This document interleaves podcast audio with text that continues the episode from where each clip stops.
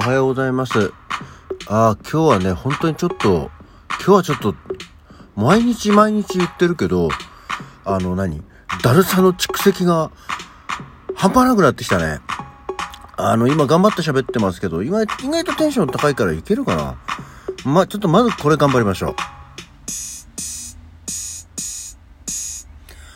はい。改めましておはようございます。9月の13日の火曜日午前6時56分起き抜けラジオ西京一でございます。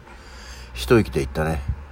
うん。いや、今日はね、ちょっと、びっくりするほどでした。あの、ここのとこさ、その、食事を変えたから、だから本当これが原因が何だか全然わかんないんだけどね。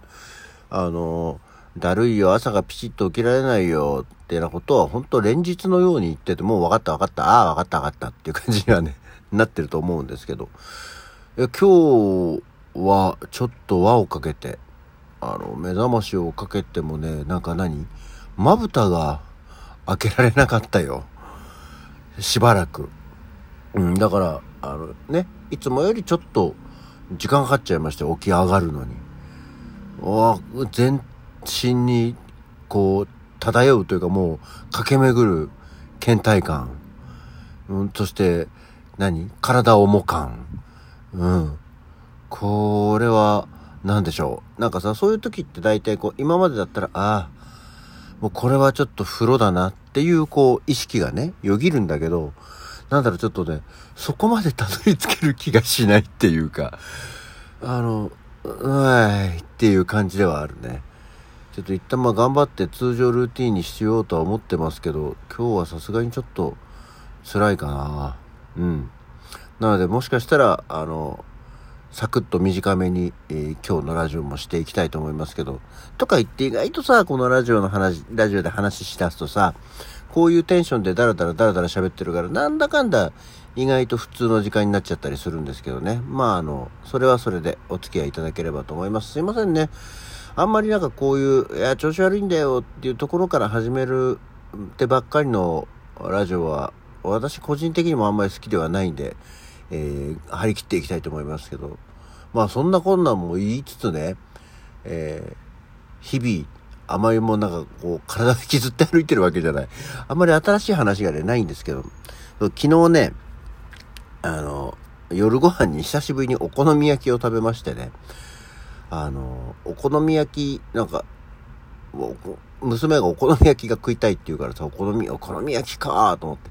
でも今その、ね、ちょっと糖質制限を頭の片隅に引っ掛けている私としては、お好み焼きってのはなかなかの、あの、大敵じゃないのって思いながら、帰りの電車の中で、低糖質ってか、ロカボお好み焼きとかって調べてたのね。そしたら、そのお好み焼きの粉、まあほら小麦粉だからさ、まあそれを使わないでみたいなレシピってのはいっぱい出てくるんだけど、そうすると小麦粉の代わりに豆腐を使ってみたいな。豆腐ってなるじゃん。豆腐を使って崩あの水にを切ってね、あの、た豆腐を崩して、こう具と混ぜて焼くみたいなことが書いてあるけど、それはちょっとなんかそういう工夫までしたも味も大体想像つくし、ロカボとはいえそれは嫌だなーって思いながら、でもやっぱりみんな豆腐を使うんだよね。ロカボ、ロ、ロカボニストの人は。でもだからいやそれはちょっと嫌だと思ってあでもとにかく食物繊維野菜をなるべく多くねあのお好み焼きだとキャベツいっぱい入るからさ、まあ、それも筆頭にいろいろ野菜を入れてみるっていうことで勘弁してもらえないだろうかと思って。だから昨日は今キャベツは家にあったからキャベツとあと山芋をねほら山芋を入れるお好み焼きってふわふわになるじゃない？だからあので通常こうお好み焼きの粉セットみたいなやつはさこうあの山芋の粉が入ってたりあの天かすが入ってたりするやつがあるんですけどまあ天かすはやめようと。ね。天かすはちょっと今回はカットと思って。で山芋を買って生の。でそれをすりおろして。で、えーキャベツとあのネギ。あの小口切りにしたネギをザバザバ入れて。であとはそれはちょっと違うけどエビ。あの小エビね。桜エビみたいなやつを入れて。で食べてみたんですよ。そしたらまあふわっふわでねまあそれはそれで美味しくできたんですけどでいつもまあ通常は大体豚玉ですからね豚肉を入れて焼くんですけどあの冷冷凍庫の片隅にあのシーフードミックスの残りがあってさおシーフードミックスがあると思って。で昨日も紹介したあイカが入ってると思って。あのあじゃあうちではめったにやらないシーフードお好みを作ってみようと思って。作ったら意外と美味しくて。あシーフードも意外といけるな。こうなんか豚のお好み焼き2枚食べた後にあのあ丸々じゃないよ。あの娘と分けてね食べた後にあシーフードのお好み食べると味変もしてていいねっていう感じになり。でねイカも食べて。あ見ましたよ。な、イカも食べてってこんなキャラメルぐらいの大きさのやつを3切れ4切れ食ったぐらいなんですけどね。ああ、なるほど。でも、イカの食べ方よくわかんないって言うと、そうか、そういうふうにシーフードミックスとかのやつでいいのかと思いながら、えー、食べてみましたが、えー、その後のホットプレートを片付けるのがめんどくさいなって今思ってるのほら、洗い物してからだからさ、っていうのがありましたね。っていうぐらいしかあんまり話すことがない。そう。で、あとだからもう今日はしょうがない。もう時間余っちゃって喋ることない時のネタシリーズ、イェーイ日の出日の入り。この、はもう、番組も途中になって日の出日の入りではないですけど、いやでもやっぱり、どんどん短くなってますね。まあ本当にこれは一つの目安ってなだけでいつも紹介してるんですけど、今日の日の出日の入りはもう朝午前5時22分。前紹介した時5時は過ぎちゃったね、みたいな話をしてた気がしますけども、5時22分ですよ。で、日の入りは夕方17時52分になりましたね。まあ、まだ一応、なんとかギリギリ12時間はありますけど、そ、前は13時間はありますけどって言ったから、もう12時間半ですよ。昼間が。まだ昼間の方が勝ってるね。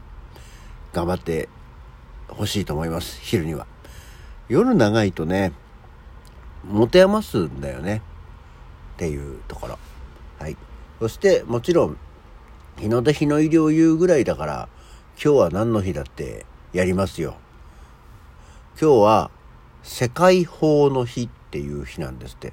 世界法ですよ。法律の法。これは昭和40年の9月13日から20日までアメリカ・ワシントンで開催された法による世界平和第2回世界会議で9月13日を世界法の日とすることが宣言されたんだそうですけど、えー、第1回は昭和36年に東京で開催、あ、違う。東京で開催されたのは、法による世界平和に関するアジア会議で世界法の日が制定されたんですよ。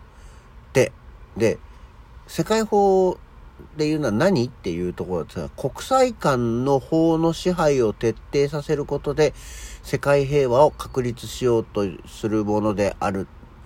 喋ってても何を言ってるかわかんない。最近の今日は何の日紹介は読んでは見たものの何を言ってるのかがさっぱりわからない。別に世界法っていう法律がね、あるわけじゃないですから。それぞれの国できちんと法律を守ってちゃんとやっていきましょうっていうこと なんだけど、うん、いやそれはやってくれよ。ね我々もやりますけどそれは誰がどのように守るべき話なのか。それぞれの国の国民の話なのか。その国を祭りごとをしている人たちのことなのか。そういうのがだからこの説明じゃ分かんないんだよ。っていうね。あのこの間の心理学のテストの質問が答えられないのと似たような話ですけどこう今一つ何を言ってるのかがわからないっていうところですね。そして今日は北斗の拳の日。これ俺なんか去年も言ったかな？北斗の拳の日なんだって。